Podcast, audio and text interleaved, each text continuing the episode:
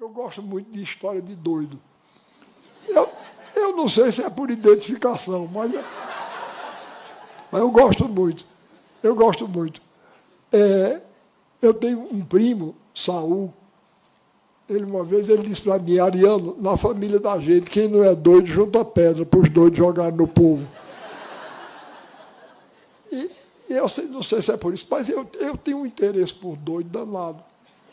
Porque eles veem as coisas de um ponto de vista original. Não é? E isso é uma característica do escritor também. O escritor verdadeiro não, não vai atrás do lugar comum, ele procura o que tem de verdade por trás da aparência. E o doido é danado para revelar isso.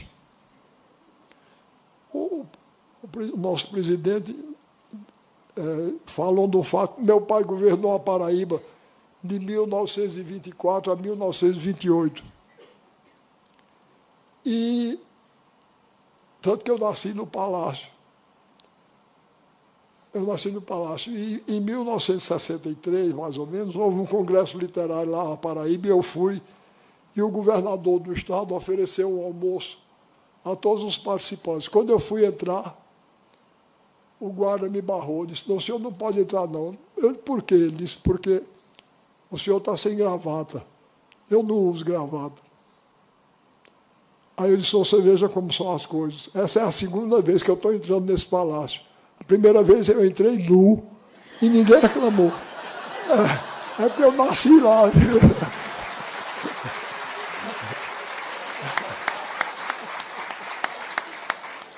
Eu nasci lá.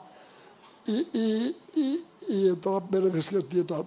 Pois bem, então, meu pai, quando, quando governador, construiu um hospício, construiu um hospício e colocou no hospício o nome do maior psiquiatra brasileiro da época, que era um, um médico chamado Juliano Moreira. E meu pai colocou o nome de Casa de Saúde Juliano Moreira. E no dia da inauguração, ele muito orgulhoso da obra que tinha feito. E o Juliano Moreira foi o precursor no Brasil da chamada psicoterapia pelo trabalho. Então, meu pai chegou lá, os médicos todos de branco, e entraram os doidos com os carros de mão que tinham sido adquiridos pelo governo para iniciar a tal psico, psicoterapia pelo trabalho. Aí e um dos dois estava com o carro de mão de cabeça para baixo. Aí papai chamou e disse, olha, não é assim não que se carrega, é assim. Ele disse, eu sei, doutor, mas se eu, se eu sei assim, eles botam pedra dentro para eu carregar. É uma coisa de gênio.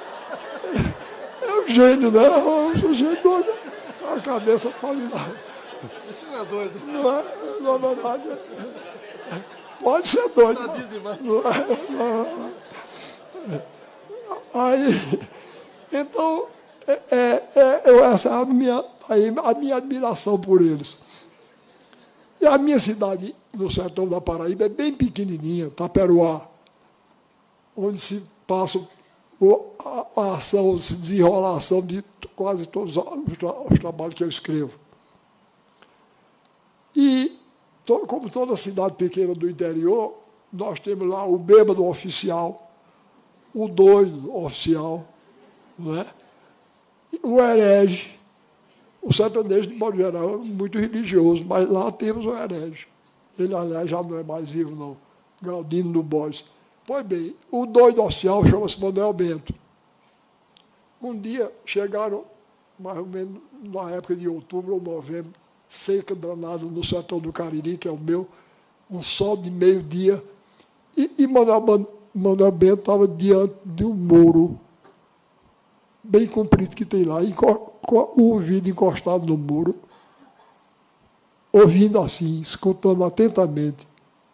Aí passou uma pessoa, imitou, ficou também. Daqui a pouco tinha cinco ou seis pessoas, todas e aí daqui a pouco me disse, realmente eu não estou ouvindo nada. Ele disse, desde manhã que está assim.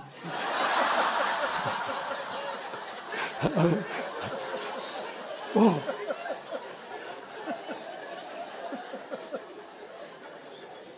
Pode ver, eu estou ficando preocupado. Você desculpe minha maneira de falar.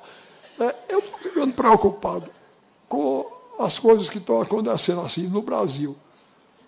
Olha, quando eu tomei posse na Academia Brasileira de Letras, eu fui escolhido para a Academia Brasileira de Letras e fui to tomar posse e fui convidado para jantar na casa de um casal rico do Rio de Janeiro.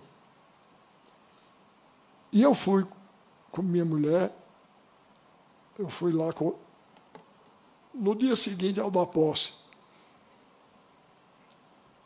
Aí, eu sou um sujeito de classe média, todo regrado, como na hora.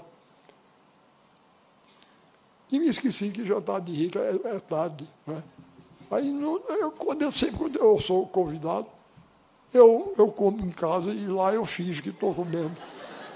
Mas, mas nesse dia eu me esqueci, não sei porquê. Estava perturbado com aquela cerimônia de posse da academia, que é uma confusão dos diabos. Aí cheguei lá e, e na hora de, de sair o jantar, começaram a passar salgadinho. Eu nunca fiz tanta falta de educação. Eu não tirava assim educadamente, eu tirava de punhado o salgadinho. Aí, de repente, o dono da casa disse: Ariano, você sabe que salgadinho é esse que você está comendo aí com tanto gosto? Eu não estava comendo com gosto, não, eu estava comendo com falta de educação e fome. Aí eu disse: é cocatolé, que é um coco que tem lá no sertão. É cocatolé? Ele disse: não, isso é um salgadinho que foi desenvolvido pelo, pelos americanos nas Bahamas. Ele disse, pois tem gosto de cocatolé, mas cocatolé é melhor. Bom, finalmente saiu o bendito jantar. Aí estava no meio do jantar, reparem, reparem como a mulher se dirigiu a mim. Ela disse assim, você naturalmente já foi à Disney, não é? Eu disse, já foi aonde? Ela disse, a Disney. Aí foi que eu descobri que era a Disneylândia, que ela já tem tanta intimidade que chama assim a Disney. Você naturalmente já foi à Disney, não é? Eu disse, não, eu nunca fui, não. Ela disse, foi aos Estados Unidos e não foi à Disney? Eu disse, não, eu nunca fui aos Estados Unidos, não. Eu nunca, nunca saí do Brasil, não. Aí eu notei uma decepção enorme na cara dela. A cara dela era quem dizia assim, esse homem não devia ter sido escolhido para a Academia Brasileira de Letras, não, que nunca saiu do Brasil. Aí daqui a pouco o marido dela falou numa pessoa lá, Aí ela disse, ele já foi à Disney, não é? Aí o marido disse, foi. Aí eu por dentro disse, essa mulher divide a humanidade em duas categorias, né? Quem foi à Disney e quem não foi. E eu estou desgraçado que eu já. Eu estou desgraçado que eu não fui. Bom, aí passou-se um momento, passou-se um momento, ela disse, vocês tiveram, ela tinha três filhos adolescentes, na, na época aparentavam 17, 16 e 15 anos. Vocês tiveram dificuldade com a educação dos filhos, aí eu, não, dificuldade normal. Ela disse, a gente também não. O problema da gente só é o seguinte, é que os professores dos nossos filhos não têm nível suficiente para conversar com eles. Eu disse, bom, é mãe de Rui Barbosa, Joaquim Nabuco e, e Castro Alves, né? Porque, que, que, os professores não têm nível. Mas vocês vejam a minha inocência. Não era nível intelectual, não, que isso não interessa a ela, não. Era nível econômico. Aí ela disse para mim, outro dia o nosso caçula chegou aqui em casa arrasado. Porque foi conversar com o professor dele sobre o nosso vídeo importado, São de Boris Volkening. E o professor Ariano nunca nem sequer tinha visto um vídeo São de Boris Volkening. Aí disse, aí disse ela, agora me diga que respeito um estudante pode ter por um professor que nunca nem sequer viu um vídeo São de Boris Volkening. Aí eu me acovardei. Eu já não tinha ido à Disney, eu disse, é mesmo. é? Além de não ir à Disney, não saber o que era um vídeo São Boris Monquem, era demais, eu disse, é mesmo.